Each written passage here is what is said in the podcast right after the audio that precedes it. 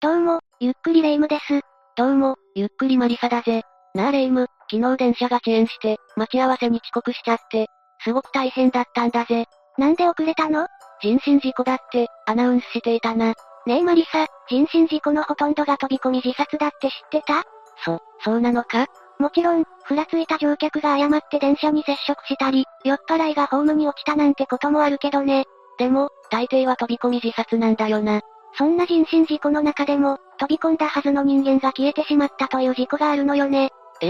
そんなことがあるのかこういう事故を総じて、ガンツ事件、と呼んでいるわ。そ、そうなんだな。ということで今回は、ガンツ事件、を紹介するわ。それじゃあ、ゆっくりしていってね。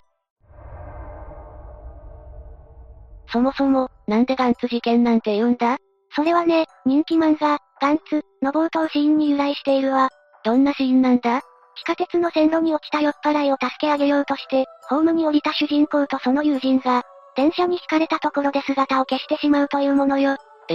どうして消えてしまうんだその後、謎の球体のある部屋に転送されて気がつくというシーンが描かれているの。不思議な話なんだぜ。電車に惹かれたはずの人が忽然と姿を消したという不可思議な事故が、まるでこのガンツの冒頭シーンそのものだということで、この手の事故が、ガンツ事件、と呼ばれるようになったわ。なるほどな。でも、そんな漫画のような事件が現実に起こるのかあるガンツ事件が、2014年11月16日、大阪府泉大津市朝日町にある南海電鉄南海本線泉大津駅構内で起きたわ。大阪で起きた事件なんだな。女性が線路へ飛び込み、ホームに到着する直前の電車が緊急停車したの。げげ、えらいこっちゃ。無理して大阪弁使わなくていいわよ。すんまへん。まあ、ええわ、先に進むで。そのことを伝えるツイートがきっかけとなって、ネットに不可解な情報が拡散されていったわ。ツイッターというところが、今風だよな。この事故直後からツイッターで、飛び降りたはずの女性がどこにも見当たらずに消えてしまった、とか、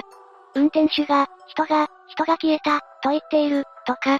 電車が緊急停止し、人身事故のアナウンスがあったが、電車は破損しておらず、血痕も見えない、とか、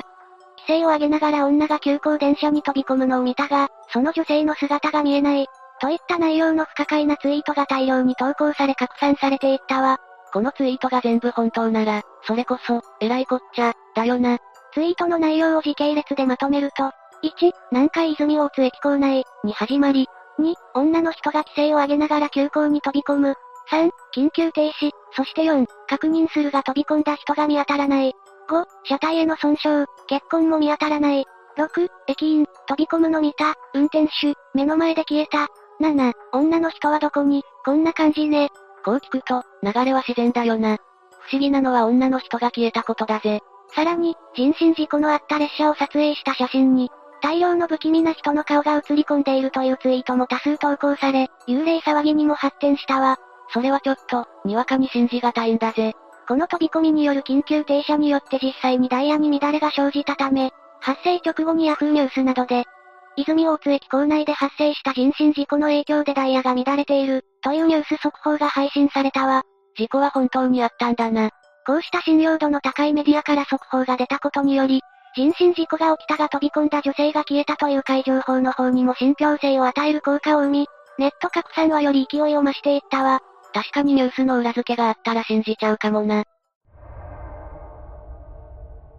レイム、この事件の真相を知りたくないもちろん、ここまで聞いたら、知りたいに決まってるんだぜ。泉大津駅で発生した不可解な飛び込み事件、通称、ガンツ事件、だけど、その真相はその日のうちにすぐに解明されているわ。そんな早く解明されちゃったのかその日、泉大津駅で50代から60代の女性による飛び込み事故が発生したのは事実なの。そこまでは真実なんだな。運転士は飛び降りるのを確認してすぐに急ブレーキをかけたわ。ふむふむ、それで車両の下に巻き込まれたかに見えた女性だったけど、その後、車両の下から無傷で這い出てきたわ。へなんだそれ列車には接触した形跡はなかったそうだけど、南海電鉄は、女性がどのように車両を避けたのかは不明、と発表しているわね。じゃあ、ツイートした人が見間違えたってことかはい出てきてうずくまる女性に駅員が、大丈夫ですか、と声をかけたところ、この女性は、飛び降りたんや、と言い放ち、ホームへと這い上がり、そのまま走り出して、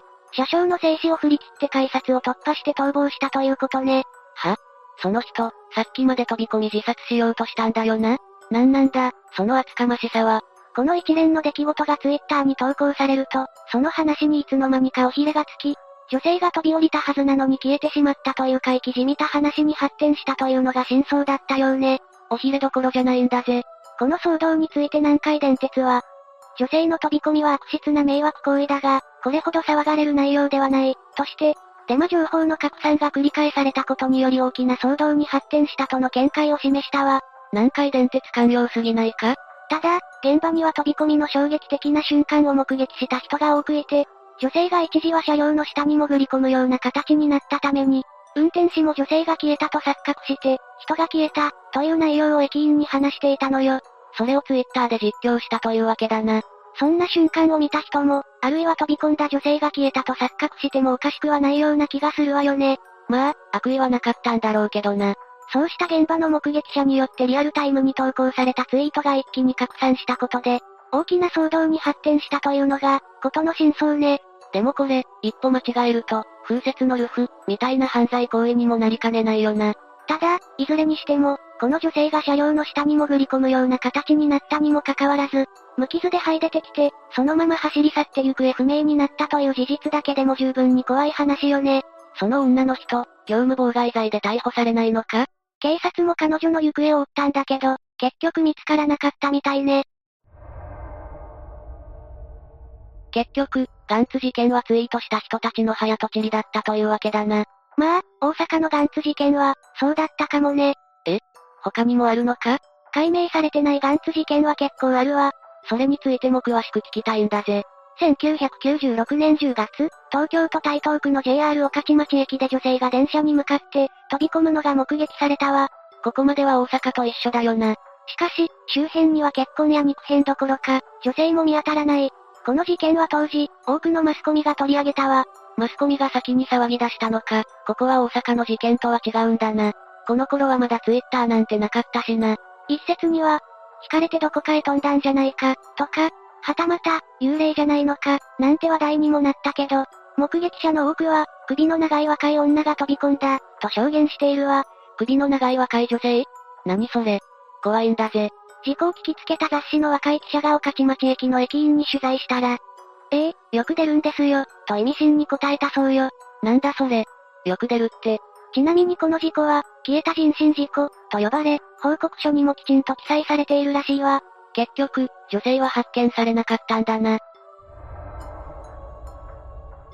次は2010年5月東京都西荻窪駅のガンツ事件よ。まだあるんだな。停車寸前の列車に男性が飛び込み、あたりには金属音のような音が鳴り響いたわ。今度は男性か。そこに居合わせた誰もが人身事故が発生したと思ったの。そりゃそうだよな。西荻窪なら、それなりに乗降客いただろうしな。男性の姿はどこにも見つからなかったけど、電車には人が当たったような跡が残っていたわ。どういうことなんだ結局、男性の姿は見つからないまま、事故は究明されず、そのままになっているの。まさにガンツ事件じゃないか。そしてお次は2014年11月15日、山形県酒田市南町海駅で起きたガンツ事件よ。さらにまだあるのか。この日貨物列車を運転していた運転士が南町海駅で、女性が飛び込むのを見て急停車したのよ。今度は貨物列車なんだな。しかし、周辺を見回しても、何も発見されず、警察の捜査でも事故の痕跡は何も見つからなかったわ。運転士の勘違いとか運転士は、飛び込んできたのは60歳前後の白っぽい服を着た女性で、飛び込んだ瞬間、異音も聞こえたと証言しているわ。随分具体的だよな。電車の運転手というのは、線路の小石を踏んだだけでも、その異変に気づくらしい。人と接触すれば、それに気づかないことはなく、運転士の見間違いや聞き間違いとはとても思えないのよね。でも結局、何の痕跡もないわけだよな。マリサ、何か気がつかない何がこのガンツ事件は大阪の事件の前日に起きたの。ぐ、偶然だよな。それと2015年6月2日、神奈川県茅ヶ崎駅で起きたガンツ事件もあったわね。はは。まだまだあるんだな。茅ヶ崎駅構内の線路で子供が一人で遊んでいるというホームにいた利用者からの通報を受け、すべての電車が緊急停車したの。今度は子供なんだな。駅員総出で電車の周りや構内の線路をくまなく探したけど子供の姿は見つからなかったわ。利用者の見間違いとか監視カメラも確認したけど、やはり子供の姿はなかったわ。やっぱり勘違いだったんだぜ。ただ、ちょうど2年前の6月2日、この駅で起きた人身事故で子供が一人亡くなっていたわ。このうちは怖すぎるんだぜ。この日、この子供を見たのは一人だけじゃないの。子供の自爆霊じゃないかと、もっぱらの噂になったわ。その子の命日だったことがポイントだな。そして最後は2019年3月に東京都 JR 武蔵小金井駅で起きたガンツ事件よ。ほ、これで最後なんだな。その日、中央線の武蔵小金井駅で、上下線で運転を見合わせるトラブルが発生したわ。一体、何があったんだ約1時間の運転見合わせに繋がった経緯に、ネット上が騒然となったの。同駅で非常停止したのは新宿発松本行きの特急、あずさ33号、で、運転士がホーム下の線路に人がいるのに気づき、ブレーキを作動させたわ。ひ、引いちゃったのか警察や消防など大勢駆けつけたけど、その後の捜索で付近に人は見当たらず、電車と接触した形跡もなし。また、車載カメラにも人の姿は映っていなかったみたいよ。ガンツ事件だもんな。そりゃ映ってないんだぜ。この一件によって、乗客約3万7千人が影響を受けることになったわ。 1時間も止まっていたら、そうなるよな。この奇妙な一連の流れに、ネット上では、怖い、見てはいけない人を、などの声が多く投稿されたわ。当然の反応だよな。一方、ツイッター上には、男性は線路と電車の間に寝転んでいた。隣の駅にいたけど、線路から男性が現れた。などの目撃談もあり、情報が錯綜している状態だったわね。え目撃情報もあったのか。しかし、仮に電車を止めた男性が隣駅から脱出していたとしても、なんでカメラに映らなかったんだ、などの声も出ており、やはり謎が多いガンツ事件だったわ。これも不可思議な事件だったな。マリサ、どうだったいくつかのガンツ事件を紹介したけど、ガンツなんて、今までウルフルズの歌でしか聞いたことなかったぜ。それは、ガッツだぜ、だわ、これはガンツよ。そ、そうだったな。でも、どのガンツも不思議な話ばかりだったぜ。ある調べによると、全国の20代から60代の男女1664名を対象にアンケートを実施したところ、全体の19.5%が、人身事故を目の前で目撃したことがある、と回答したわ。え、2割もいるのか。ちょっと信じられない割合だけど、それだけ多く自殺、事故が起こっているということね。人身事故で電車が止まってしまうなんて、割と頻繁だもんな。ネット上では、幽霊説まで出てしまっていたりするけど、武蔵小金井の事件の場合、隣駅に現れたとされる男性が見つかれば、少しは謎も解明されるかもしれないわ。実際どの事件も確たる証拠や人間は見つからないままだしな。まあ、だからガンツ事件なんだろうけどな。ということで、今回は、ガンツ事件について解説したわ。それでは、次回もゆっくりしていってね。